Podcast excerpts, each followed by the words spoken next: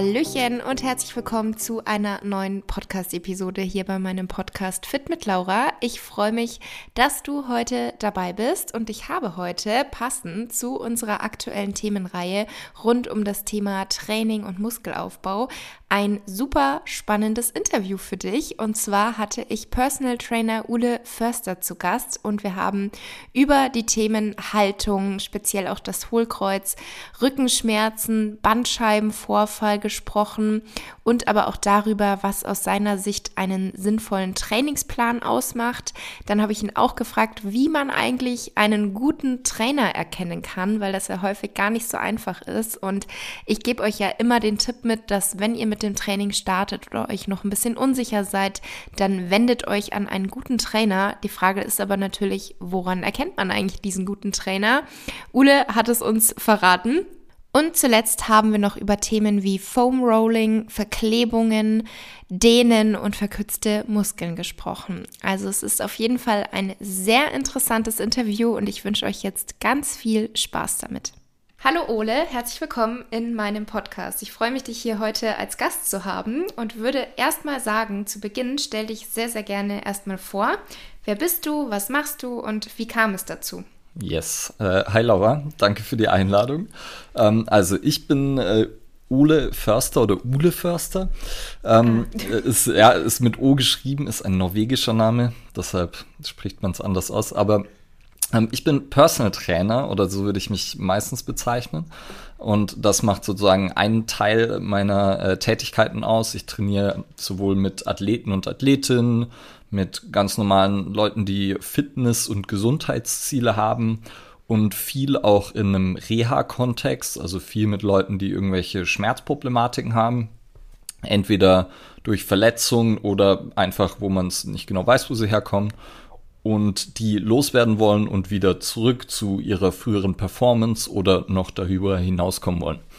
Und äh, ansonsten lehre ich relativ viel in verschiedenen Settings.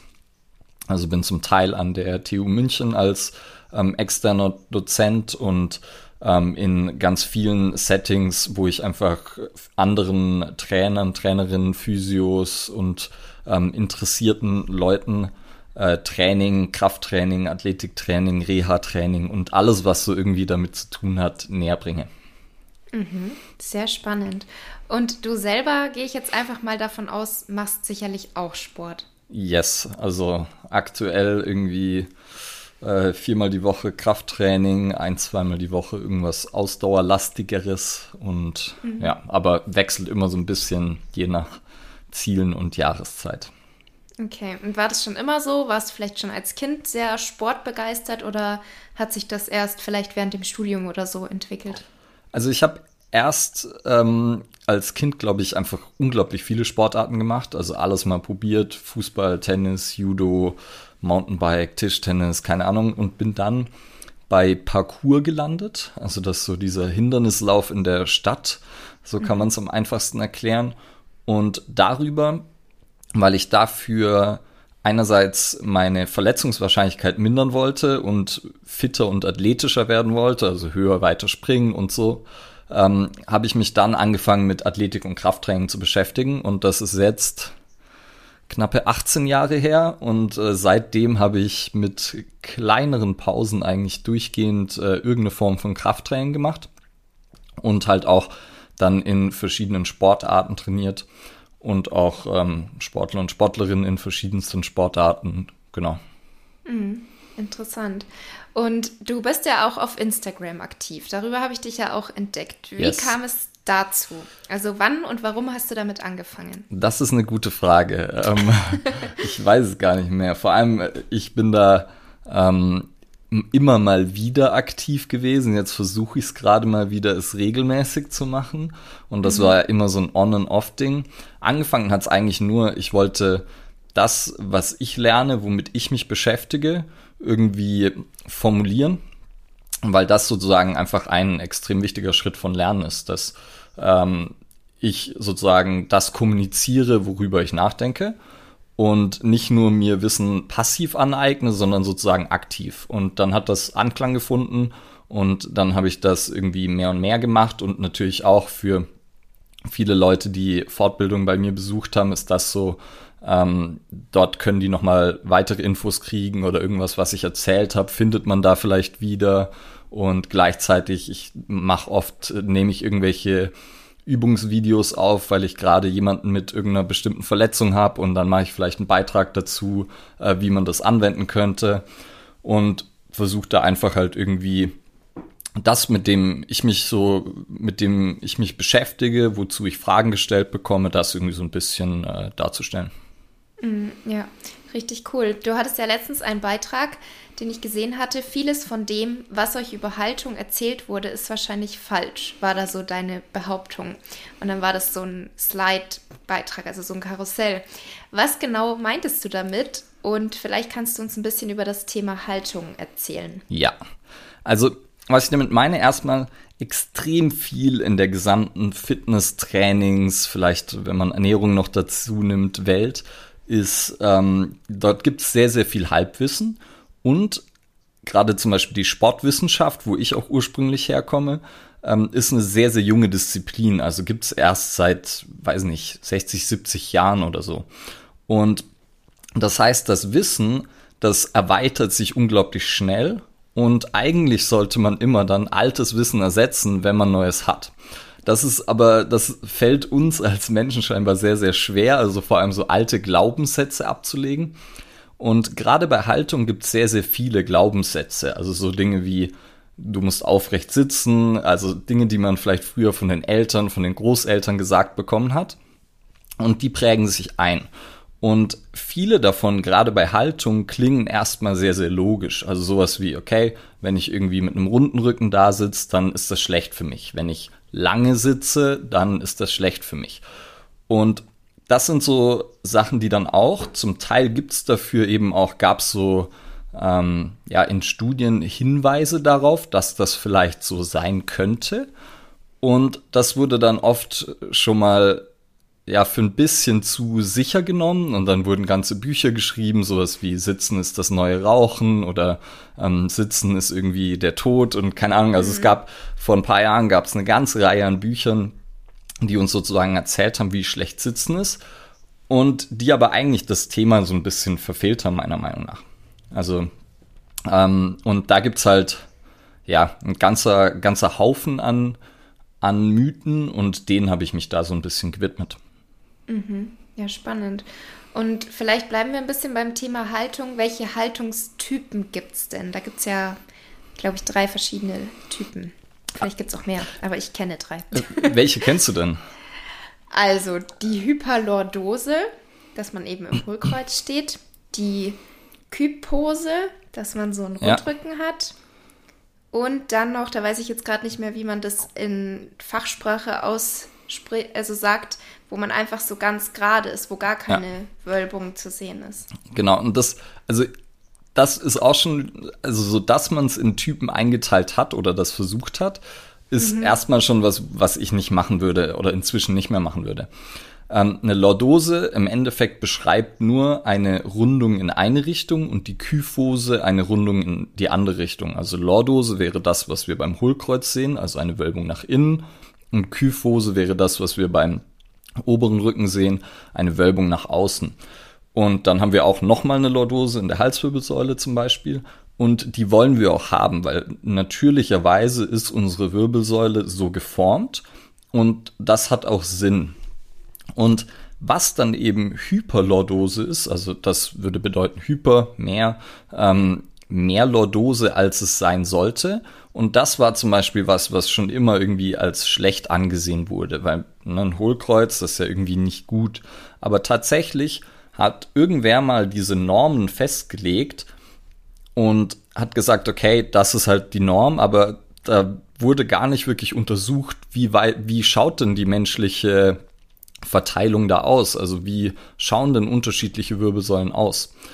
Und was tatsächlich der Fall ist, ist, dass es unglaublich viele verschiedene Wirbelsäulenformen gibt und dass eigentlich fast alle Menschen auch eine gewisse Skoliose haben. Also eine Skoliose wäre jetzt, wenn wir von hinten auf den Rücken schauen, eine Wölbung nach rechts und nach links. Und die gibt's halt in mehr oder weniger Ausmaß, aber fast jeder hat die ein bisschen. Und das wäre auch was, wo man erstmal sagen würde, ja, das ist super schlecht. Aber es gibt ähm, unglaublich viele Athleten und Athletinnen, die haben starke Skoliosen. Es gibt ähm, reihenweise Leute, die haben eigentlich, wo wir so von, vom rein vom drauf schon sagen würden, okay, das schaut irgendwie schlimm aus oder gefährlich oder schlecht. Und was wir aber dann nicht sagen können, ist, dass die Schmerzen haben oder dass das wirklich schlecht für die Person ist. Also wenn wir uns dann einfach eine ganze Masse an Menschen anschauen, dann kann man halt nicht sagen, dass irgendeine bestimmte Wirbelsäulenposition mit irgendeiner Form von Schmerzen zusammenhängt. Manchmal gibt's da Zusammenhänge, aber das ist dann nicht unbedingt zurückzuführen auf die Position, sondern das ist eher, okay, die Person hat so eine Haltung und sie hat auch Schmerzen, aber sie hat die Schmerzen nicht unbedingt wegen dieser Haltung. Und das mhm. ist dann halt schwer nachzuvollziehen. Mhm. Ja. Interessant. Du hast jetzt vorhin schon angesprochen, es gibt ganz viele Bücher, so in die Richtung Sitzen ist das neue Rauchen. An sich ist ja schon bekannt, dass viele Menschen heutzutage zu viel sitzen und vielleicht auch falsch sitzen und dann starr im Stress acht Stunden die gleiche Position behalten. Ähm, aber was genau hat es jetzt wirklich damit auf sich? Also welche Haltungen im Alltag oder welche Bewegungen im Alltag sind für uns eher schlecht und können gewisse Probleme verursachen. Ja, also auch hier würde ich nicht unbedingt in gut und schlecht unterteilen. Und da gibt's auch ähm, ja einige, inzwischen einige super interessante Studien dazu. Also man hat zum Beispiel verglichen Leute, die sich wenig bewegen und viel bewegen und die dann wenig und viel sitzen und hat halt festgestellt, die Sitzzeit macht eigentlich keinen wirklichen Unterschied. Das war jetzt im, Ab ähm, in Bezug auf deren Mortalität.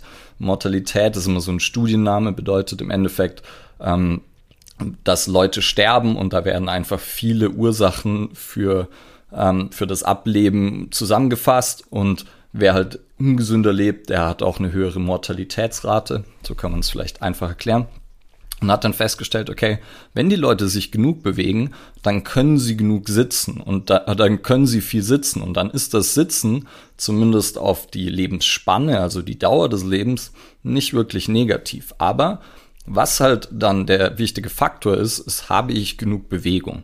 Und das wäre auch das, wo ich mich dann am ersten drauf fokussieren würde. Gibt da auch noch ein paar andere Beispiele, weil wenn wir uns, ähm, es gibt so ein paar noch ähm, paar Stämme, die eigentlich noch leben, wie wir halt vor vielen Hunderten oder Tausenden Jahren und die sozusagen noch größtenteils äh, wie Jäger und Sammler leben. Und wenn wir uns die anschauen, also die Hadza in Tansania sind da zum Beispiel ein Beispiel und die sitzen, glaube ich, im Schnitt zehn Stunden am Tag. Und zehn Stunden ist, da würde jeder sagen, boah, das ist viel. Und was die aber halt auch machen, ist, die gehen irgendwie 10 bis 20 äh, Kilometer pro Tag. Das heißt, die haben sehr, sehr viel Aktivität mit niedriger Intensität und dann noch ein bisschen Aktivität mit höherer Intensität, weil sie sich halt bewegen müssen, um Essen zu bekommen. Das heißt, was das Problem für uns als moderne Menschen ist, ist nicht unbedingt, dass viele sitzen, sondern das, dass wir halt Bewegung in allen Bereichen aus unserem Leben streichen, dass wir Aufzüge benutzen, dass wir halt das Auto im Idealfall vorm Haus parken, dann laufen wir raus, fahren mit dem Auto bis zum Parkplatz vor die Arbeit oder in die Tiefgarage, Aufzug hoch ins Büro, haben irgendwie paar Schritte gemacht und dann fahren wir vor den Supermarkt und dann fahren wir wieder nach Hause und weil wir so K.O. sind, setzen wir uns dann auf die Couch abends. Und dann haben wir uns nicht viel bewegt. Wir sind auch viel gesessen, aber das ist nicht die Variable, die ich beachten würde. Und finde ich gleichzeitig auch wieder sehr, sehr schön, weil es einem viel mehr Handlungsspielraum gibt und sozusagen ich als Person nicht Opfer meines Jobs bin, in dem ich viel sitzen muss, sondern ich da halt selber was dran ändern kann, indem ich mich mehr bewege. Und der wichtigste Faktor wäre dann erstmal allgemein, wie viel Bewegung habe ich überhaupt. Der zweite Faktor wäre dann, wenn ich äh, die Sitzhaltung unterbrechen kann, dann macht das wahrscheinlich auch Sinn. Also häufiger die Position zu ändern, vielleicht mal im Stehen zu arbeiten, mal im Sitzen. Und auch so Stehschreibtische sind ja sehr en vogue. Ähm, also die meisten irgendwie größeren Büros haben viele Stehschreibtische, aber Stehen ist nicht per se besser als Sitzen. Es ist einfach auch unbewegt. Man verbrennt irgendwie eine Handvoll Kalorien mehr die Stunde, glaube ich, aber sonst ist kein allzu großer Unterschied. Und Ähm, das heißt, wenn man einen Stehschreibtisch hat, ist er gut, weil er es einem ermöglicht, zu wechseln zwischen Stehen und Sitzen. Aber ansonsten ist das Stehen jetzt nicht wirklich besser. Mhm. Und daher sollte man immer sozusagen dazu animieren, für Bewegung zu sorgen, also zwischendurch durch irgendwie einfache Unterbrechungen zu den Kollegen hinlaufen, anstatt ihnen eine Mail zu schreiben oder anzurufen. Eben tatsächlich ein paar Treppen zu nehmen, anstatt den Aufzug und da dann so ein bisschen pragmatisch sein, dass man halt auch nicht, wenn man jetzt ein wichtiges Meeting hat, irgendwie acht Stockwerke hochrennt oder so, aber ähm, halt versucht, wo kann ich das sinnvoll in meinem Alltag einbauen und dann natürlich am besten noch irgendwie gezielte, geplante Aktivität in Form von Training oder Sport. Ja, ja, sehr schön. Danke für deine Tipps. ähm, ein zweites großes Thema, was damit natürlich auch zusammenhängt, sind die Rückenschmerzen, die dann ja häufig auch darauf geschoben werden, dass jemand zu viel saß oder sich eben dementsprechend auch zu wenig bewegt hat. Was sind so aus deiner Erfahrung oder auch deinem Wissen nach die häufigsten Ursachen für Rückenschmerzen? Oder kann man das vielleicht so gar nicht sagen, weil es immer komplett individuell ist? Also tatsächlich, ähm, man kann es sagen, aber man kann es auch nicht sagen. Und zwar äh, die, die häufigste Ursache, die würde man unspezifische Rückenschmerzen nennen. Und der Name sagt schon, es gibt keine so richtige, eindeutige Ursache dafür. Das heißt, ähm, wo man eben sonst davon ausgegangen wäre, okay, wenn ich jetzt Schmerzen irgendwo habe, dann muss dort irgendwas falsch sein da weiß man inzwischen, das ist nicht ganz so einfach. Also unser Körper funktioniert nicht wie ein Auto, wie eine Maschine, wo halt dann an irgendeiner Stelle was kaputt ist, eine Schraube gebrochen oder irgendwie ein Riemen gerissen oder was auch immer, und sondern das ist nur ein Teil des Modells. Und das wäre sozusagen so ein biomedizinisches, biomechanisches Modell. Ähm, und das ist immer noch sehr prävalent, also das ist sozusagen super weit verbreitet. Und die meisten Leute würden auch davon ausgehen, okay, wenn ich Schmerzen an einer Stelle habe, dann ist dort etwas kaputt. Was wir aber inzwischen wissen ist, dass Schmerz hat nicht unbedingt was mit einer Schädigung von irgendeinem Gewebe zu tun, also dass in dem Bereich irgendwas kaputt sein muss, sondern es heißt vielmehr, Schmerz ist ein Gefahrsignal. Das heißt, erstmal ist unser Körper nur in einer Alarmbereitschaft. Und diese Alarmbereitschaft, die kann man sich so ein bisschen vorstellen wie so eine Laut, wie so ein Lautstärkenregler. Und der Lautstärkenregler, der wird hoch oder runter gefahren wenn bestimmte andere Dinge oder sagen wir bestimmte andere Dinge beeinflussen den. Einerseits ist es sowas wie Belastung, ne? also wenn ich irgendwie zum Beispiel was Schweres hochhebe, dann ist das eine Belastung für meinen Rücken. Das heißt, das ist ein Part, der damit reinfließt. Was aber auch mit reinfließt, ist nicht nur der Moment, in dem ich etwas Schweres hochhebe, sondern zum Beispiel auch, was ist die zwei Wochen davor in meinem Leben passiert? Wie viel Stress habe ich? Habe ich gut geschlafen und genug geschlafen? Habe ich gerade in irgendeiner Beziehung Probleme? Ähm, das sind dann sozusagen, würde man so als ähm, psychosoziale Faktoren beschreiben. Und die spielen da auch eine sehr, sehr wichtige Rolle. Das heißt, ähm, das Ganze ist einfach ein bisschen komplexer und wir können nicht immer sagen, das kommt aus der einen Sache. Und was dann, was ich noch super interessant finde, nicht nur das spielt eine Rolle, sondern auch zum Beispiel, wenn ich jetzt erwarte, sagen wir, du willst umziehen und willst schwere Umzugskartons heben und du erwartest jetzt, okay, wenn ich schwere Umzugskartons hebe, könnte es passieren, dass mein Rücken wehtut, dann ist die Wahrscheinlichkeit, dass du davon Rückenschmerzen bekommst, ein bisschen höher, weil deine Erwartungshaltung sagt, okay, ähm, Rückenschmerzen bekommt man, wenn man schwere Dinge hebt. Mhm. Und das heißt, ähm, Schmerz ist einfach ein sehr komplexes Phänomen und wir können es nicht unbedingt an einzelnen Dingen festmachen. Manchmal schon, ne, wenn sich jemand irgendwie ein Bein bricht in einem Fußballspiel, weil ein Gegner draufgefallen ist, dann ist es relativ klar, wo die Schmerzen herkommen. Aber dann ist auch noch die, wie sehr die Schmerzen sind, wird zum Beispiel auch noch durch andere Faktoren beeinflusst. Mhm, ja, spannend. Und inwiefern hat da jetzt das Hohlkreuz vielleicht noch einen Zusammenhang? Weil von manchen hört man ja häufig, Hohlkreuz ist so auch eine häufige Ursache für Rückenschmerzen, weil man generell einfach falsch dasteht und dann auch falsch trainiert. Dann gibt es aber auch viele, die sagen, ja, Thema Hohlkreuz gibt es quasi gar nicht, ist gar kein Problem. Was sagst du dazu? Ja, jetzt muss man ein bisschen unterscheiden. Also erstmal, ein Hohlkreuz hat nicht wirklich viel mit Schmerzen zu tun und bedeutet nicht, dass jemand mehr Wahrscheinlichkeit hat, Schmerzen zu bekommen oder nicht zu bekommen. Und das hängt so ein bisschen mit dem zusammen, was ich gerade gesagt habe. Das ist einfach nur ein Faktor. Aber was jetzt ähm, sozusagen, wo das eine, eine Rolle spielen würde, wäre jetzt, wenn man einen Sportler oder eine Sportlerin hat, die zum Beispiel eine sehr, sehr einseitige Belastung haben, ähm, dann, ähm, wenn die sozusagen die ganze Zeit ein Hohlkreuz haben und das ist für die vielleicht sogar eine funktionelle Anpassung, dass sie sehr gut Leistung erbringen können, dann könnte es sein, dass wenn sie diese Position nicht verlassen können und nicht auch sozusagen andere Bewegungsoptionen haben, dass das dann eventuell was wäre, was auch dazu beiträgt. Aber in den allermeisten Fällen ist sozusagen unser Körper unglaublich robust und unglaublich anpassungsfähig.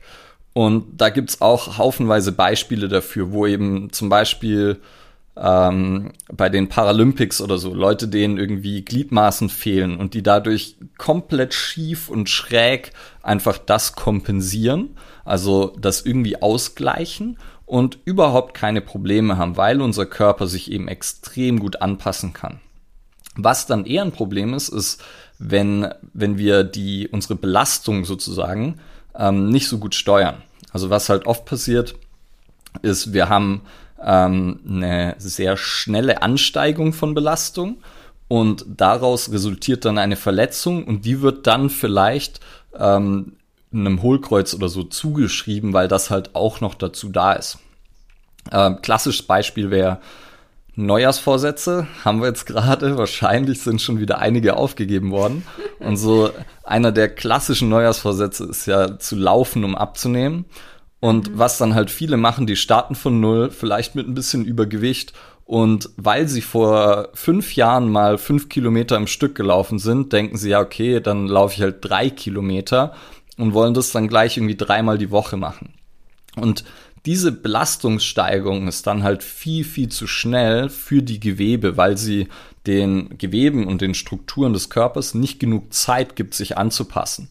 Und dann ist sozusagen nicht das Problem irgendwie eine bestimmte Haltung oder eine bestimmte Körperposition, sondern eher, dass wir zu viel zu schnell machen oder zu schnell zu viel und sozusagen diese Belastungssteigerung dem Körper nicht die Zeit gibt, sich anzupassen. Wenn wir das Ganze aber sehr langsam und sehr wohl dosiert machen würden, dann wäre das vielleicht gar kein Problem und dann wäre das vielleicht vollkommen in Ordnung und auch die Person mit einer erstmal in Anführungszeichen komischen Haltung ähm, oder wo vielleicht beim Laufen die Knie irgendwie nach innen gehen, die könnte sich da wunderbar dran anpassen. Aber sie braucht halt ein bisschen Zeit dafür. Mhm. Ja, interessant, weil ich erzähle jetzt mal kurz meine Geschichte. Ja, sehr gerne. Und zwar musste ich letztes Jahr ungefähr eineinhalb Monate ab Oktober pausieren mit dem Bein- und Po-Training, weil ich mich verletzt habe. Da ist eine Sehne angerissen. Und als ich dann wieder einsteigen wollte, habe ich beim ersten oder zweiten Beintraining, wo ich eigentlich wirklich langsam wieder angefangen habe, ähm, bei den Squats meinen unteren Rücken gemerkt. Dachte ich mir so, okay, ich muss mich noch ein bisschen weiter aufwärmen, bin nochmal in die andere Ecke vom Fitness gegangen, habe mich nochmal weiter aufgewärmt, wollte weitermachen, ging aber nicht. Dann ist es über Nacht auch immer schlimmer geworden. Dann bin ich zum Orthopäden gegangen der erste Orthopäde, der war auch Chiropraktiker und ich war auch noch so der Meinung, ja gut, einmal schnell einrenken, knacksen, dann passt's wieder. War auch für den Moment so, vielleicht aber auch nur vom Kopf. Und am nächsten Tag hatte ich es wieder. Und der andere Orthopäde, weil ich dann noch zu einem zweiten Arzt bin, der hat dann auch, ähm, was hat er gemacht? Ein MAT und hat dann halt gesehen, dass meine Bandscheibe vorbelastet ist. Also kein Bandscheibenvorfall, aber vorbelastet. Und der plus meine Physiotherapeutin meinten dann eben auch, dass mein Hohlkreuz das Problem ist. Ja. Was sagst du jetzt dazu? Ich würde sagen, du bist sozusagen der klassische Fall, ähm, den es so millionenfach gibt. Und der sehr, sehr schade ist, weil jetzt genau einige der Sachen, die ich gerade angesprochen habe, bei dir ein richtiger Nachteil werden. Und zwar äh, das mit der Erwartungshaltung und mit den psychologischen Faktoren. Wenn ich jemandem erzähle und vor allem sagen wir, ich bin Arzt, das heißt, ich bin eine gewisse Autoritäts als Arzt ist man eine Autoritätsperson und du als mhm. ähm, als erstmal medizinische Laien oder in deinem Fall so schon wahrscheinlich mehr informiert, aber erstmal würdest du ja auf Ärzte vertrauen und gehst dahin, um dir Rat zu holen. Das heißt, was die sagen, ist erstmal so, okay, das hat eine gewisse Gewichtigkeit, Wichtigkeit. Und da gibt's einen äh, spannenden Effekt, der nennt sich Nocebo. Schon mal gehört? Ja. Okay, also so den Placebo kennt jeder. Placebo sind erstmal positive Effekte von irgendeiner Intervention, die aber eigentlich nicht äh, von der Intervention beabsichtigt sind. Und ein Nocebo sind negative Effekte. Und das heißt, wenn ich jemandem zum Beispiel sage, ah, dein Hohlkreuz ist verantwortlich für die Schmerzen, die du hast, dann heißt das natürlich im Umkehrschluss, okay, wenn ich das nicht loswerde, dann habe ich, muss ich ja wohl Schmerzen haben. Und aber gleichzeitig, wenn eben deine natürliche Position ein Hohlkreuz ist, dann wirst du die wahrscheinlich nicht unbedingt loswerden oder vielleicht äh, minimal verändern, aber wahrscheinlich nicht sehr, sehr viel.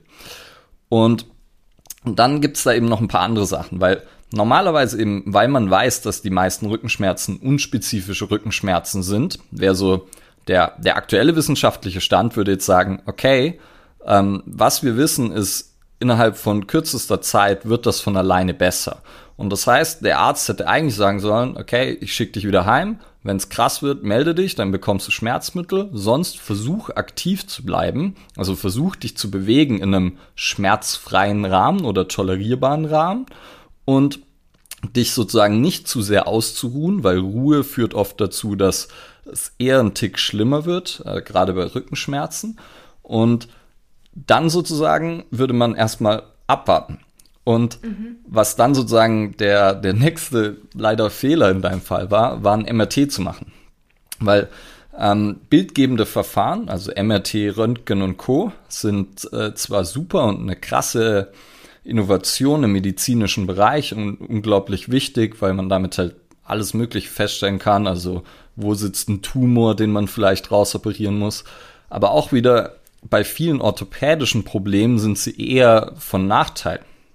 Weil da gibt's jetzt auch wieder ähm, super viele spannende Daten. Wenn wir die deutsche Bevölkerung nehmen würden und die durch ein MRT jagen, dann könnten wir mit ziemlicher Sicherheit sagen, dass ähm, ab einem gewissen Alter wir bei jeder Person irgendwas finden würden. Entweder einen Bandscheibenvorfall oder eine wie, wie war es bei dir genannt, vorbelastete? Ja. Okay. Vorbelastete. Was, was heißt das? Keine Ahnung. Hat jeder. Kannst du ziemlich sicher davon ausgehen. Wir würden irgendwie Rotatorenmanschetten finden, die verletzt sind, also in der Schulter. Wir würden ähm, Knorpelprobleme finden und Probleme ist hier in Anführungszeichen zu sehen. Und was dann wieder interessant ist, ähm, also das sind auch alles Studien, die gemacht wurden. Man hat das eben gemacht mit sehr, sehr vielen Leuten und dann hat man sie gefragt, haben sie Schmerzen, ja oder nein? Oder hatten sie Schmerzen in der Vergangenheit? Und ganz viele Leute mit Bandscheibenvorfällen, mit wirklich mit krassen Verletzungen sozusagen, haben keinerlei Schmerzen und sind asymptomatisch. Heißt es jetzt, ein Bandscheibenvorfall ist nicht schlimm und führt nicht zu Schmerzen? Heißt es nicht, aber es heißt, der wird nicht immer zu Schmerzen führen. Und das heißt, sehr, sehr oft kommen dann Leute mit Problemen zu einem Arzt und der Arzt weiß halt erstmal nicht, was er tun will oder ein MRT kann man abrechnen, deshalb vielleicht macht man es deshalb auch und deshalb schickt man die Leute ins MRT und man findet was. Aber ob man, ob das, was man findet, dann was mit dem zu tun hat, was sozusagen, was die Schmerzproblematik ist, das ist wieder eine ganz andere Frage. In deinem Fall hätte man auch sagen können, so, okay, du hast das erste Mal wieder seit langer Zeit trainiert, eventuell war da einfach mehr Belastung, vielleicht hattest du auch noch ein bisschen eine Schonhaltung, hast versucht, eine Seite, wo eine Sehnenproblematik war, zu entlasten und dadurch dich vielleicht irgendwie ein bisschen verdreht und dich auf eine Art und Weise belastet, wie du es nicht gewohnt warst. Und das heißt, was wäre dann hier das Problem? Eigentlich nur eine kurzfristige Überlastung. Und was dafür dann halt die, die beste Strategie wäre, wäre eben, okay, versuchen, das Ganze äh, in Bewegung zu halten und das Ganze dann auch gezielt wieder zu belasten, aber eben vielleicht nochmal mit irgendeinem Zwischenschritt. Also vielleicht sind dann, weiß nicht, wenn es Langhantelkniebeugen waren, vielleicht sind die noch einen Schritt zu tough. Also vielleicht mhm. brauchst du irgendwie eine Vorstufe. Und würde sich dann so sozusagen da langsam wieder dran, dran hintasten und aber eben idealerweise ohne einem irgendwie so einen Stempel wie Bandscheibenvorfall aufzusetzen, weil der lässt einen halt nicht mehr so leicht los. Mhm, das stimmt. Ja, interessant. ähm, und wenn jetzt jemand zu dir kommt, du machst ja auch Personal Training, oder? Yes. Wenn jetzt jemand zu dir kommt oder wenn ich jetzt zu dir kommen würde und ich sage, hey, ich habe ein Hohlkreuz, ich würde gerne irgendwie das wegtrainieren. Oder was soll ich machen, um meine Haltung zu verbessern? Wie würdest du jetzt vorgehen? Oder würdest du mir sagen, musst du gar nicht oder kannst du gar nicht?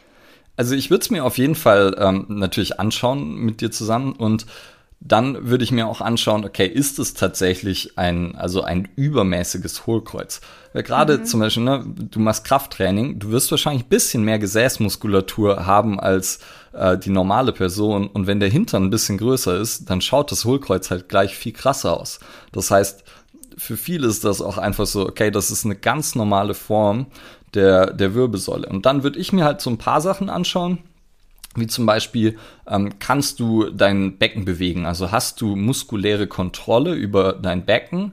Und wenn das nicht der Fall ist, dann ist das definitiv was, wo man dran arbeiten kann und was auch Sinn macht. Was immer noch nicht bedeutet, dass wenn man das nicht hat, dass man dann auf jeden Fall Schmerzen bekommt. Aber das ist was, was ich sage, okay, wenn jemand Schmerzen hat, weil dann ist es wieder, wieder andersrum. Wenn jetzt jemand mit Schmerzen zu mir kommt dann spielt die Haltung jetzt für mich schon eine Rolle. Aber nicht, weil die Haltung die Ursache ist, sondern eher, weil die Haltung vielleicht die Folge ist. Und weil die Haltung kann mir jetzt zeigen, wie geht die Person mit Schmerzen um und wie denkt diese Person über Schmerzen nach. Also welche Schonhaltung nimmt sie vielleicht ein, welche Kompensation geht sie ein, wie versucht sie damit klarzukommen. Und das kann mir dann wiederum einige Informationen geben, ähm, die halt hilfreich sein können, um das Ganze zu behandeln, therapieren, mhm. wie auch mhm. immer. Ähm, und das dann ähm, und das dann wiederum äh, ja fürs, fürs, für Trainingsentscheidungen interessant sein kann. Aber in den meisten Fällen würde ich wahrscheinlich sagen, man muss das Hohlkreuz nicht we wegbekommen und würde eben dann auch tatsächlich, also so gerade bei Schmerzen ist, ist ein wichtiger Baustein, ist wirklich dieses Aufklären darüber, weil auch das schon, wenn ich nur jemandem erzähle, okay, hey, Dein Schmerz muss nicht bedeuten, dass da was kaputt ist oder das, was da kaputt ist, muss nichts mit deinen Schmerzen zu tun haben, also wie wir es gerade gemacht haben. Das führt bei vielen Leuten schon dazu, dass sie erstmal auf so einer Schmerzskala die Schmerzen ein kleines bisschen absinken, weil sie das einfach jetzt ähm, realistisch eingeschätzt bekommen haben und irgendwie auch ähm, so eine, ja, okay, es heißt nicht, ich bin kaputt und man kann halt nichts machen oder ich kann nur damit aufhören, was ich gerne mache. Das ist für viele Leute ja auch wieder sehr unangenehm. Und da gibt's leider einige Ärzte, die dann auch gerne so sehr absolute Aussagen treffen, also sowas wie, ja, du wirst leider nie wieder Kraftsport machen können, du wirst nie wieder Skifahren können, etc. Und ähm, das bewirkt halt bei Leuten immer sehr, sehr viele schlechte Dinge. Mhm, ich weiß jetzt ja. nicht, ob ich die Frage beantwortet habe, sonst frag nochmal nach. Nee, ich denke schon. Und vielleicht nochmal ganz kurz zum Thema Bandscheibenvorfall. Ähm, weil es haben ja doch einige Menschen Probleme damit und es gibt ja dann zum Beispiel auch bei YouTube manche Videos mit diesen Übungen, wirst du deinen Bandscheibenvorfall los oder kannst ihn selbst behandeln. Was ist einmal die Ursache dafür, dass vielleicht immer mehr Menschen einen Bandscheibenvorfall haben? Ist es vielleicht dann doch wieder dieses Sitzen oder was auch immer? Und hast du irgendwie Tipps, die man so zu Hause im Alltag oder auch im Fitnessstudio umsetzen kann, also gewisse Übungen, um das entweder zu behandeln oder vielleicht auch präventiv vorzugehen, dass man es gar nicht erst bekommt. Ja, also erstmal wäre wieder die, sozusagen der erste Punkt wäre, ich glaube, wir haben nur mehr Bandscheibenvorfälle, weil wir sie mehr diagnostizieren. Und ich würde mhm. behaupten, es gab schon immer genauso viele Bandscheibenvorfälle wie jetzt, nur wir haben sie halt nicht diagnostiziert. Und dann gleichzeitig ist halt, was auch noch ein Faktor ist, die sozusagen Medizin bei uns funktioniert ja so, dass, ähm, dass es man Ärzte und Krankenhäuser bekommen Pauschalen für bestimmte Dinge. Also zum Beispiel Blut abnehmen ist eine Pauschale in so einem Katalog. Und der verändert sich ab und zu. Und in den letzten Jahren war eine Bandscheibenoperation eine der lukrativsten Pauschalen. Was man dann gesehen hat, dass halt Bandscheiben- und Wirbelsäulenoperationen massiv in der Zahl gestiegen sind, aber nicht, weil es mehr gab, die eine Operation notwendig machen, sondern einfach, weil es halt die Ärzte den Leuten angeboten haben und die Leute gesagt haben, ja gut, ich nehme mal an, das hilft mir, weil das ist ein krasses Problem, ich habe krasse Schmerzen, also brauche ich ja wohl eine OP. Und zum Teil helfen die, zum Teil helfen die aber auch nicht. Und eigentlich sollte es dafür eben eine sehr klare, eine sehr klare Abklärung geben. Also wenn jemand einen Bandscheibenvorfall hat, dann gibt es so ein paar ähm, Dinge, da das bedeutet, okay, die müssen operiert werden. Also zum Beispiel eine Inkontinenz wäre sowas. Wenn ich mir selber in die Hose piesel, weil ich den, weil auf dem Nerv Druck ist, dass ich meine Blase nicht mehr kontrollieren kann, das ist so ein Fall, da ist eine OP sehr wahrscheinlich notwendig. Mhm. Auch da nicht immer, weil es kann auch sein, dass das, äh, dass man sich davon schnell wiederholt. Aber ähm, sozusagen, es gibt so ein paar Dinge, okay, da muss man operieren. Aber das sind sehr, sehr wenige.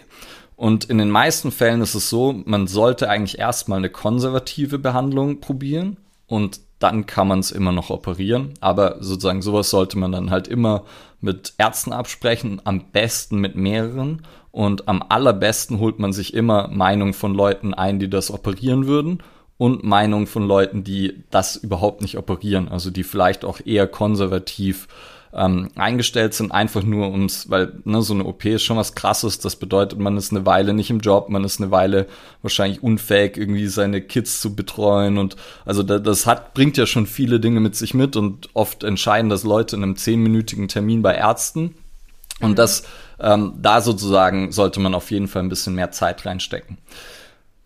Dann zweiter Part der Frage, ähm, so wirklich äh, gewisse Übungen, die man machen muss, gibt's eigentlich nicht. Es mhm. gibt ähm, ein paar Dinge, die man beachten kann. Also grundsätzlich gilt erstmal, mehr Aktivität ist besser als keine. Also wenn ich irgendwie aktiv bleiben kann, dann sollte ich das. Und das kann was sehr Kleines sein. Also wenn ich jetzt merke, dass ich halt nach 20 Minuten Gehen Rückenschmerzen bekomme, dann gehe ich vielleicht 15 Minuten, mache eine Pause, gehe nochmal 10 mach eine Pause, geh nochmal fünf, that's it, und versuch das sozusagen langsam zu steigern. Und das kann auch am Anfang ähm, das sein, was vielleicht alles ist, was ich machen kann, wenn ich wirklich so starke Rückenschmerzen habe. Und ähm, dann sozusagen will ich noch Bewegungen machen, die sich gut für mich anfühlen. Also ich will eine, weil was ja auch, ne, was ich vorher gesagt habe, ähm, Schmerz hat immer was mit Gefahr oder Empfindung von Gefahr zu tun. Und das heißt, ich will jetzt ein Signal senden an den Körper, es ist nicht gefährlich, sich zu bewegen. Du musst nicht die ganze Zeit vorsichtig sein und super viel Spannung aufbauen, um mich zu schützen. Und das könnte dann sowas sein wie zum Beispiel ein Cat Cow oder Cat Camel. Also so, ich bin auf allen Vieren und ich mache einmal im Endeffekt ein Hohlkreuz und dann mache ich mich rund. Sorry.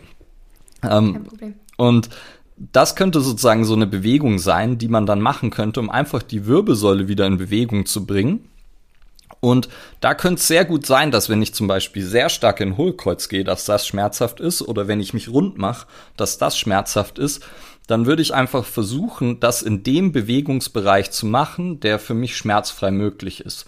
Und vielleicht kann ich den dann auch über zwei, drei, vier, fünf Tage so ein bisschen ausdehnen. Und sonst mache ich das einfach und will so sozusagen ähm, ein paar Dinge finden, die meinem Körper ein gutes Gefühl geben. Und in den meisten Fällen würde ich jetzt, wenn jemand da zu mir kommt, dann würde ich da so eine Batterie an zwei, drei, vier, fünf Übungen erarbeiten, die man einfach auch sehr, sehr gut halt irgendwo machen kann. Ähm, so untertags, in der Früh schnell nach dem Aufstehen, abends kurz vorm ins Bett gehen. Also einfach was sehr, sehr Simples, wo ich jetzt noch nicht ein Fitnessstudio dazu brauche. Und das wäre sozusagen dann ein, ein weiterer Schritt. Also erstmal grundlegende Aktivität dann irgendwie positive, positive Erfahrungen mit Bewegung schaffen. Und der nächste Schritt wäre dann, wo so sowas wie Krafttraining reinkommt, wäre dann die Widerstandsfähigkeit und die Belastbarkeit erhöhen. Du hast ja bestimmt auch schon mal gehört, ähm, dass man irgendwie die Rumpfmuskulatur trainieren soll, wenn man ähm, Rückenschmerzen hat. Das sind auch alles so Dinge, das waren eben sehr vereinfachte Ideen. Und da gab es auch dann halt mal irgendeine Studie, die hat gezeigt, wenn jemand Rückenschmerzen hat, dann ist eine Muskulatur der, der Rumpfmuskeln, der ist weniger stark angesteuert. Und dann hat man halt vermutet, okay, der ist die Ursache für Rückenschmerzen. Also müssen wir den mehr trainieren, diesen einen Muskel. Das war aber auch wieder sehr kurzsichtig, weil das war so ein bisschen so ein Henne-Ei-Problem. Also man konnte jetzt nicht sagen, nur weil der Muskel ähm, weniger angesteuert ist, hat die Person mehr Rückenschmerzen, sondern vielleicht war das eine Folge der Rückenschmerzen oder vielleicht war das komplett unabhängig davon. Und was man inzwischen sagen kann, auch hier wieder ist es einfach ein bisschen komplexer. Also es gibt super viele Dinge, die mit reinspielen und wir können kaum irgendwelche Schmerzproblematiken oder Verletzungen an einem Muskel oder an einer Bewegung oder an einer Übung festmachen. Das heißt, was sollten wir machen?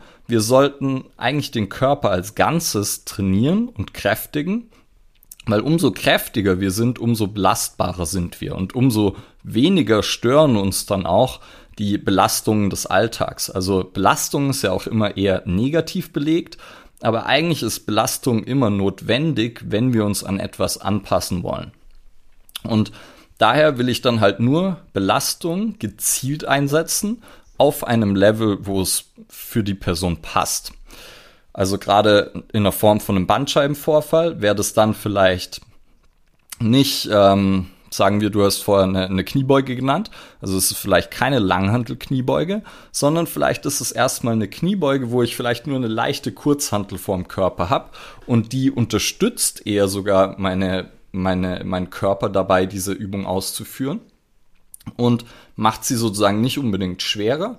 Oder anstatt ein Kreuzheben vom Boden hätte ich vielleicht ein Kreuzheben von einer Erhöhung. Also ich würde häufig den Bewegungsumfang verändern, ich würde das Tempo verändern, ich würde es langsamer machen oder ganz oft auch zum Beispiel nur statisch eine Position halten, also dass ich eigentlich eine gehaltene Übung mache. Und das wären alles so kleine Anpassungen an Übungen, die ich dann verwende, um die Übung möglich zu machen, trotz der Schmerzen. Und dann wäre das Ziel sozusagen, da eben diesen Einstiegspunkt zu finden und von da an langsam und äh, stetig zu steigern und dann wieder zu kompletter Funktion zurückzukommen. Mhm. Klingt gut. Ja. Und wenn man es jetzt geschafft hat, die komplette Funktion wieder zurückzubekommen, oder man hatte vielleicht auch das Glück und hat bisher nie Probleme gehabt, würdest du sagen, es gibt so Must Übungen, also was man unbedingt machen sollte im Fitnessstudio, die unbedingt auf dem Trainingsplan stehen müssen? Also immer abhängig von Zielen und wirkliche Must-Dos gibt es nicht. Ich würde halt, also es gibt so ein paar, wo ich sagen würde, hey, die sind einfach, äh, so, das lohnt sich, die zu machen. Und das wäre zum mhm. Beispiel sowas wie Kreuzheben, einfach weil wir mit einer Übung unglaublich viel erreichen. Muss man dann wieder ein bisschen vorsichtig sein, weil Kreuzheben bedeutet dann nicht für jeden mit Langhantel vom Boden hochheben. Das ist schon wieder eine relativ komplexe Übung. Das heißt, ich würde mir immer, wenn ich, wenn ich Übungen wähle, dann gibt es so verschiedene Dinge, über die ich nachdenke. Ich denke einmal über das Ziel nach natürlich, dann über Risiko und Nutzen. Und ein Langhantelkreuzheben vom Boden hat zum Beispiel einen riesigen Nutzen, aber auch ein gewisses Risiko. Und mit manchen Leuten würde ich dann entscheiden, das Risiko ist es mir nicht wert und ich würde die zum Beispiel von einer leichten Erhöhung heben lassen oder ich würde einen Romanian Deadlift, also rumänisches Kreuzheben, wo ich im Stehen anfange und nur einen Teil der Bewegung mache, machen. Also da gäbe es dann verschiedene Varianten, die ich anwenden würde, wo ich dann sage, okay, da habe ich ein minimal geringeres Risiko ähm, oder ein deutlich geringeres Risiko, aber nur einen minimal geringeren Nutzen. Und das wäre sozusagen dann was, was ich da immer versuchen würde zu betrachten. Und davon abhängig würde ich dann meine, ähm, meine Übungen auswählen. Und sonst sollte man halt eigentlich egal, unabhängig von welchem Ziel, sollte man den gesamten Körper trainieren. Und dann, ich würde immer in Bewegungsmustern denken, eher als in Muskeln. Das heißt, ich würde irgendwas machen, wo ich was drücke, etwas, was ich ziehe, irgendwas Hüftdominantes und was Kniedominantes. Kniedominant würde bedeuten, die Knie bewegen sich mehr als die Hüfte oder gleich viel. Das heißt, es wäre eine Kniebeuge, ein Ausfallschritt, sowas in der Richtung. Hüftdominant wäre alles, wo die Hüfte sich mehr bewegt. Also es wäre sowas wie Kreuzheben, Hip Thrust etc. Und mhm. dann kann ich sozusagen, je nachdem, wie viele Trainingstage ich habe, würde ich dann entscheiden, okay, Vielleicht mache ich dann eine beidbeinige Kniebeuge und eine einbeinige Kniebeuge. Vielleicht mache ich was horizontal drückendes, was eine Liegestütze wäre, was vertikal drückendes, was Überkopfdrücken wäre. Das gleiche fürs Ziehen, das gleiche fürs Kreuzheben ähm, oder für die hüftdominanten Muster. Und dann habe ich sozusagen schon mal den ganzen Körper abgedeckt. Und dann könnte ich eben immer noch feintunen, eben anpassen an persönliche Präferenz, an die genauen Ziele und dann könnte ich Geräte einsetzen, wenn mir das taugt und so. Das heißt, ähm, ich würde da immer so ein Baukastensystem so ein bisschen nutzen. Mhm, klingt gut. Und was ja neben der Übungsauswahl und einem super Trainingsplan natürlich auch immer ganz, ganz wichtig ist, ist natürlich die korrekte Ausführung. Und was ich da zum Beispiel immer als Tipp gebe, ist wirklich, dass man vielleicht das Glück hat, dass man in seinem Fitnessstudio gute Trainer hat oder dass man sich auch wirklich mal sagt, hey, ich investiere jetzt das Geld in einen wirklich guten Personal Trainer, weil an sich hat man ja sein Leben lang was davon und es ist wirklich wichtig, korrekt und sauber die Übungen auszuführen. Aber hier ist jetzt natürlich die Frage, woran erkennt man denn einen guten Trainer? Also woher weiß man, haben die in meinem Studio jetzt Ahnung oder sollte ich vielleicht woanders hingehen? Auch das gar nicht so leicht ähm, und eine gute Frage. Ähm, ist ja immer, ist ja genauso ne, wie für uns, wenn, oder wenn wir jetzt zu einem Arzt gehen, woran erkennt mhm. man einen guten Arzt? Weil es gibt ja einen großen Unterschied im Wissen, das wir haben und das äh, die Ärzteschaft hat. Und das heißt, ähm, als jemand, der relativ unwissend in irgendeinem Bereich ist, ist es immer sehr schwer, auch Unterschiede im Wissen oder Unterschiede in der Kompetenz zu erkennen. Gleichzeitig kann sich leider ähm, oder auch manchmal ist es von Vorteil, aber eher leider jede und jeder Personal Trainer nennen. Also man braucht überhaupt keine Ausbildung oder wenn, dann könnte man sie an einem Wochenende machen. Und mhm. daher auf sowas wie Zertifikate und Ausbildung zu schauen, das ist äh, schon mal nicht so sinnvoll. Ähm, Gerade, also ich sehe auch viele Lebensläufe von ähm, Trainern und Trainerinnen und ähm, es gibt Leute, die haben 20, 30 Zertifikate gesammelt, aber Zertifikate sind sozusagen so wie ähm, ja, Anwesenheitsbescheinigungen. Also ich saß ein Wochenende irgendwo und habe mir was angehört. Wirkliches Lernen findet dann halt im Ausüben, im sich damit auseinandersetzen statt. Deshalb, das ist schon mal nicht so gut. Und dann ähm, auch die, die körperliche Erscheinung spielt definitiv eine Rolle, sollte aber nicht die einzige Rolle spielen, weil das wäre wieder so das Ding, ähm, was sehr, sehr viele sicherlich auch irgendwie so im, im Social-Media-Bereich ausmacht, ne? viele irgendwie gut aussehende Mädels, gut aussehende Typen und denen schreibt man erstmal natürlich auch Kompetenz zu, weil sie haben es für sich selber ja schon mal scheinbar ganz gut hinbekommen. Ähm, heißt aber noch nicht, dass sie die Vermittlungskompetenz haben, also dass sie äh, das auch beibringen können. Und dann wäre halt auch wichtig, ich will ja auch von Fall zu Fall unterscheiden können, sondern ich will jetzt mit jemandem, der mit mir arbeitet, nicht meine Lieblingsübungen machen oder das, was bei mir gut funktioniert hat, sondern das, was das Optimale für mein Gegenüber wäre.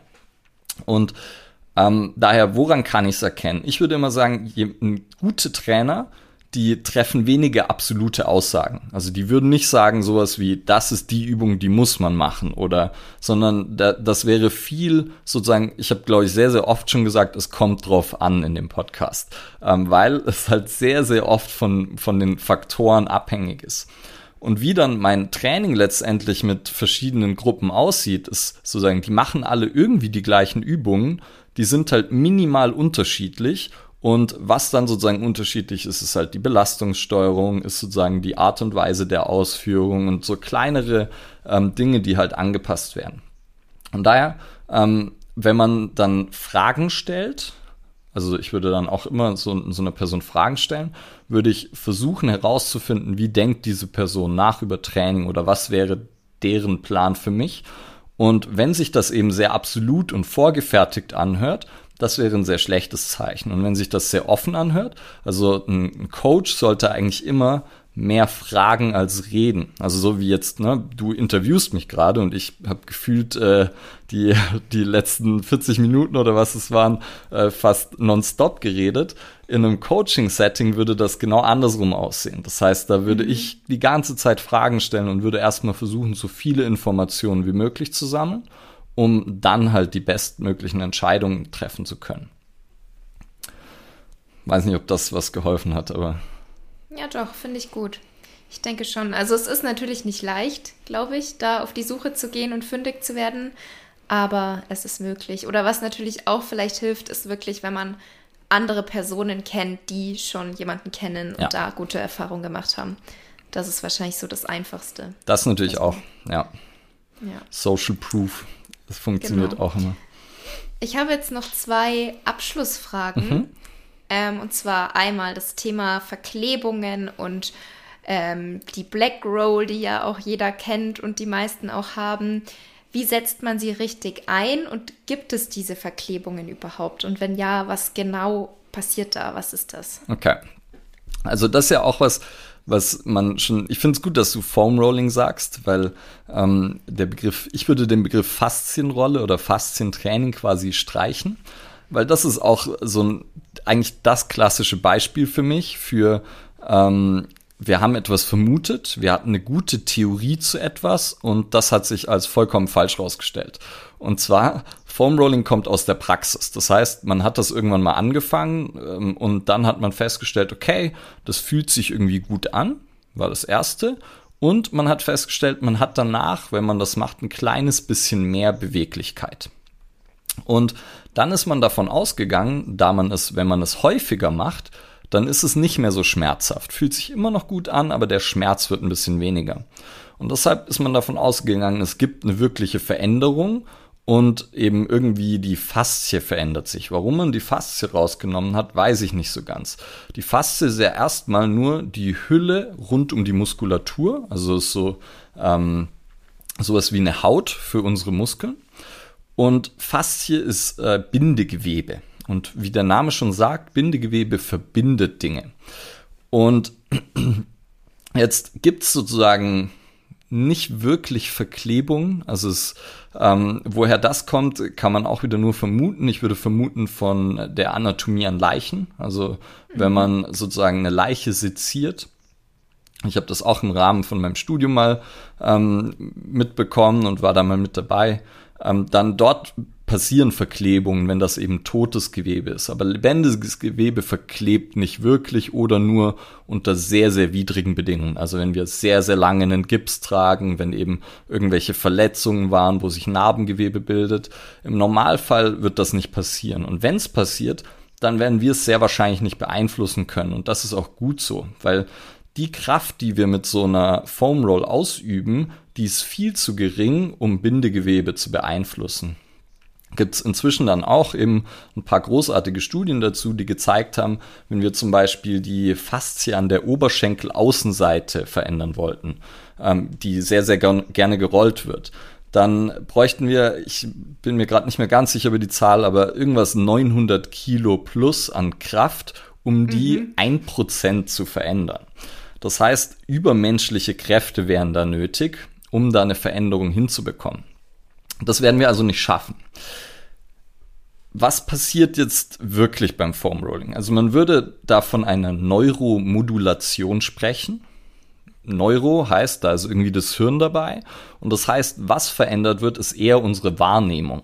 Wenn wir irgendwo drüber rollen, werden sehr viele Rezeptoren angesprochen, also sehr viele Sensoren, sehr viele Nervenfasern. Die senden das an unser Hirn und unser Hirn reagiert darauf. Und eine der Reaktionen darauf ist, dass wir kurzfristig eine leicht verbesserte Beweglichkeit haben. Wenn wir über Muskeln rollen, also auch wieder Oberschenkel-Außenseite zu rollen, bringt wahrscheinlich nicht wirklich viel. Und ein weiterer Effekt, den wir manchmal haben, wenn man Schmerzen irgendwo hat, kann es sein, dass wenn ich in der Region über irgendwelche Muskel rolle, dass der Schmerz auch kurzfristig runtergesetzt wird. Und das kann ich mir halt ähm, sinnvoll einsetzen. Was bedeutet das? Diesen beweglichkeitsfördernden Effekt, den habe ich ziemlich schnell, also nach 20 bis 30 Sekunden wahrscheinlich schon. Und der verfliegt danach aber wieder sehr schnell, weil es eben vor allem ähm, nerval oder neuronal ist. Und daher macht es Sinn, eben Foam Rolling vor dem Training zu machen, wenn ich mir mehr Beweglichkeit erarbeiten möchte. Und dann schaffe ich mir ein Fenster und innerhalb dieses Fensters habe ich sozusagen die Möglichkeit jetzt mit Krafttraining zum Beispiel diese Beweglichkeit zu nutzen. Und wenn ich die Beweglichkeit jetzt mit Krafttraining nutze und einsetze, dann habe ich die Möglichkeit, die mir längerfristig haltbar zu machen, weil ich jetzt dem Körper halt einen sehr starken Reiz gebe. Wenn ich zum Beispiel dann drei Sätze, 15 Wiederholungen über diesen Bewegungsspielraum mache und jetzt Kraft und Kontrolle über diesen Bewegungsspielraum aufbaue, dann habe ich jetzt sozusagen eine sehr starke Information gesendet, so hey, ich brauche diese Mehrbeweglichkeit. Und wenn ich das dann häufiger wiederhole, dann ähm, kann ich dadurch vielleicht auch langfristig eine, eine, eine Beweglichkeitsverbesserung erzielen. Und andersrum, wenn jemand zum Beispiel mit Schmerzen zu mir kommt, dann kann es gut sein, dass ich sage, okay, ähm, oder eventuell würde die Person sagen, so, ah, ich weiß nicht, ob wir heute die und die Übung machen können, weil es tut weh. Und eventuell kann ich dann auch eben wieder mit sowas wie Foam Rolling so eine kurzfristige Veränderung der Wahrnehmung schaffen, damit wir dann über Übungen auch wieder einen Trainingseffekt erzielen können und über die gefühlte Stabilität und eben die Anspannung der Muskulatur auch wieder vielleicht die Schmerzen längerfristig reduzieren. Das heißt, da wäre es dann so ein bisschen so ein Mittel zum Zweck für mich. Mhm. Wo es nicht ganz so viel bringt, ist zur Regeneration. Und da ist es so ein bisschen, wenn jemand das mag, sich nach dem Training auf eine Rolle zu legen und einfach so ein bisschen runterzukommen, ein Ritual zu haben und ne, es fühlt sich gut an, deshalb, das hat auf jeden Fall einen wohltuenden Effekt, aber es wird nicht die Regeneration verschnellern. Ähm, und das heißt, dafür könnte man es einsetzen, muss man aber nicht. Okay, ja, spannend. Ähm, vielleicht auch noch dazu fällt mir gerade spontan ein, was sagst du dann zu diesen Massagepistolen? Same, same. Nur okay. dadurch, dass sie ein bisschen teurer sind und äh, ist der Placebo sozusagen stärker. Mhm. Und ähm, genauso ist auch, was sozusagen auch, wenn ich über sowas spreche, dann sind manchmal irgendwie Physiotherapeuten oder Leute, die eben mit ihren Händen handeln, sind dann gerne beleidigt, weil ich denen dann halt sage, das, was ihr macht, ist nicht das, was ihr dachtet, dass ihr es macht. Weil mhm. auch Physiotherapeuten verändern keine Faszien. Ähm, oder zumindest wenn, dann nur über sehr, sehr lange Zeit. Und ähm, weil dort sozusagen der, der Effekt ist der gleiche. Nur er funktioniert halt besser, wenn es ein Mensch macht, der einen anfasst, weil dann noch ein paar andere ähm, Effekte mit dazukommen, die das Ganze verstärken.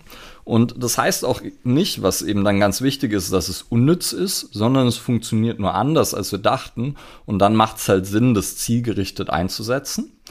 Und auch diese Massagepistolen, die kann ich zielgerichtet einsetzen, aber jetzt, ne, und ich kann das auch daheim abends auf dem Sofa machen, wenn mir das taugt. Ähm, aber es bringt mir halt nicht wirklich viel mehr, außer dieser kurzfristigen, diesem kurzfristigen wohltuenden Effekt. Und der mhm. verfliegt danach wieder. Und das, was halt wirklich was hilft, dazu müssen wir meistens aktiv werden.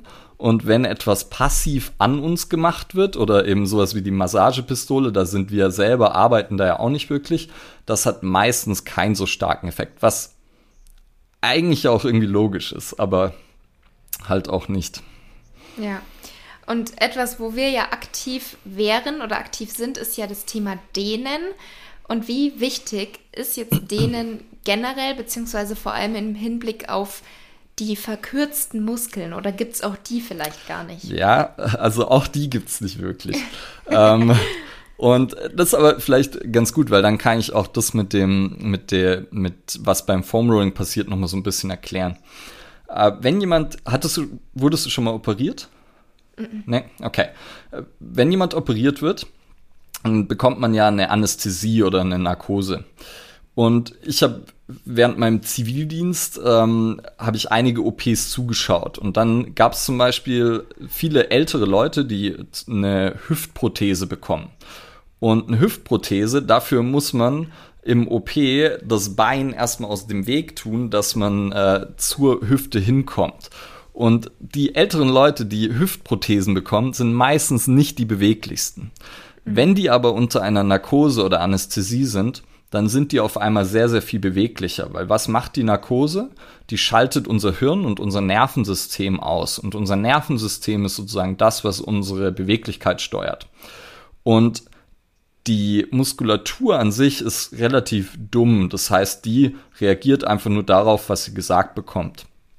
Und verkürzen tut sie nicht wirklich, außer in sehr extremen Fällen. Also unglaublich lange Ruhigstellung, also sowas wie super langer Gips oder so. Ähm, da kann sich auch eine Muskulatur ein kleines bisschen verändern. Ähm, aber das ist in sehr geringem Ausmaße, sondern was passiert? Unser Körper erhöht die Spannung und die sogenannte Dehntoleranz verändert sich. Das heißt, ich habe eine geringere Dehntoleranz. Und was diese beeinflusst, das sind meistens auch wieder ein paar mehr Faktoren als das, was wir denken. Und häufig ist es auch gar nicht so sinnvoll, dann an der Muskulatur zu zerren, die viel Spannung hat. Weil wir bekommen zum Beispiel auch viel Spannung, wenn ein Bereich instabil ist und unser Körper dort für Stabilität sorgen will, weil vielleicht nicht genug muskuläre Stabil Stabilisation in dem Bereich da ist. Und dann erhöht der Körper die Stabilität durch mehr Spannung. Und dann würde ich sozusagen durch den vielleicht sogar eher den Notfallmechanismus von meinem Körper wegnehmen. Das heißt, wenn ich das Gefühl habe, dass ich, oder wenn jemand sagt so, ja, ich muss mich dehnen, weil meine Muskeln sind verkürzt, dann würde ich immer sagen, verkürzt wofür? Also gibt es wirklich einen konkreten Grund? Und ich würde immer die Frage stellen, kannst du die Positionen erreichen, die dein Alltag und oder deine Sportart von dir verlangen? Wenn das der Fall ist, dann muss ich mich nicht wirklich dehnen.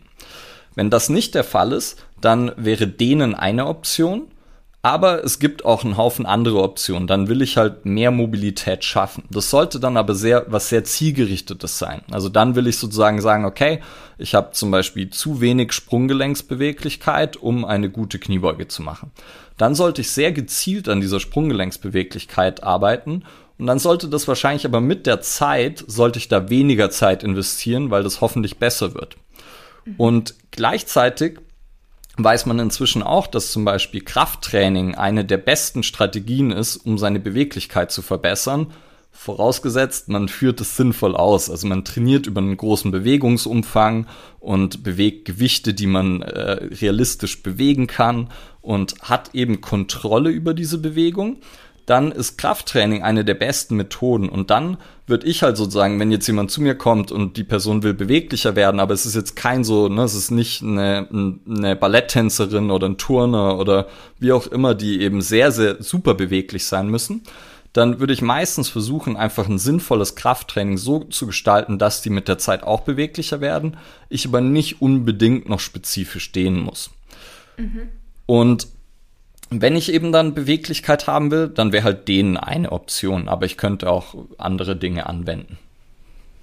Okay, ja, interessant.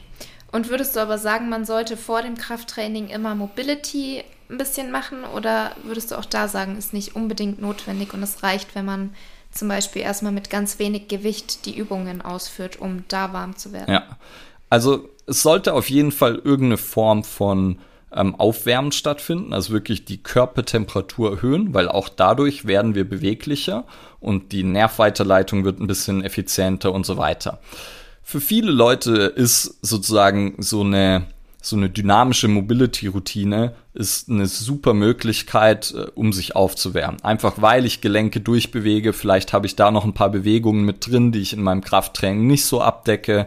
Das heißt, mit den allermeisten Leuten würde ich sowas wie so einen kleinen dynamischen Mobility-Zirkel machen. Ähm, und da wäre dann sozusagen Warm-up und so Gelenke ein bisschen durchbewegen in einem drin. Und eventuell dann noch gezielt halt irgendwie ein oder zwei Schwachstellen.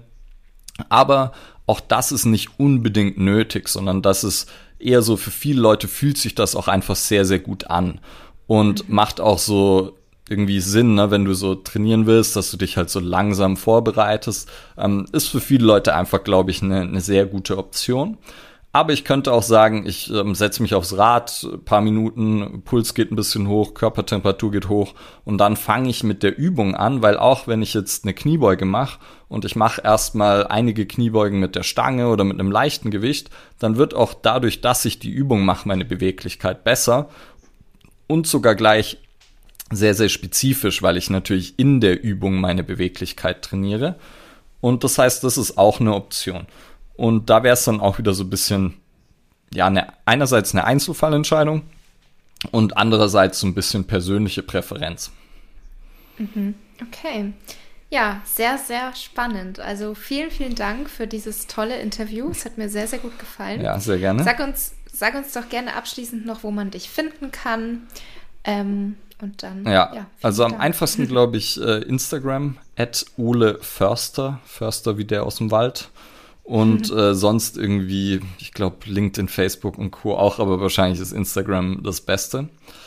Ähm, genau, und sonst ich bin, wäre auch gespannt, äh, Feedback zu hören dazu, ähm, weil ich glaube, deine Zuhörerschaft ist wahrscheinlich, so sind die meisten eher selber einfach interessierte Sportler und Sportlerinnen, oder? Ja, schon viele. Ja. ja. Also Großteil sind auch Frauen. Mhm. Größerer Anteil an Frauen habe ich hier im Podcast. Und die meisten sind sehr sport- und ernährungsinteressiert. Ja. Von daher schreibt gerne Feedback bei Instagram oder auch per E-Mail und dann Ja. wir sind gespannt. Und auch, ähm, weil wir haben gefühlt, war das so ein ziemlicher Rundumschlag. Und ich habe über super viele, wir haben super viele Themen angeschnitten. Und ich bin mir bei sowas immer nicht ganz so sicher, habe ich jetzt die, die richtige Tiefe und das richtige Erklärungslevel. Falls es zu technisch war, äh, ihr mehr Infos wollt, ähm, dann schreibt mir, schreibt Laura und dann äh, machen wir eine Runde zwei vielleicht irgendwann mal, falls es von Gerne, ja. Interesse wäre. Und äh, ansonsten, genau, bei mir auf Instagram findet man einige der Themen auch immer noch mal so ein bisschen ausführlicher. Und dann freut's mich, wenn jemand was mitgenommen hat. ja, mich auch. Also vielen Dank an dich. Ja, Bis danke dann. für die Einladung. Gerne. Ciao.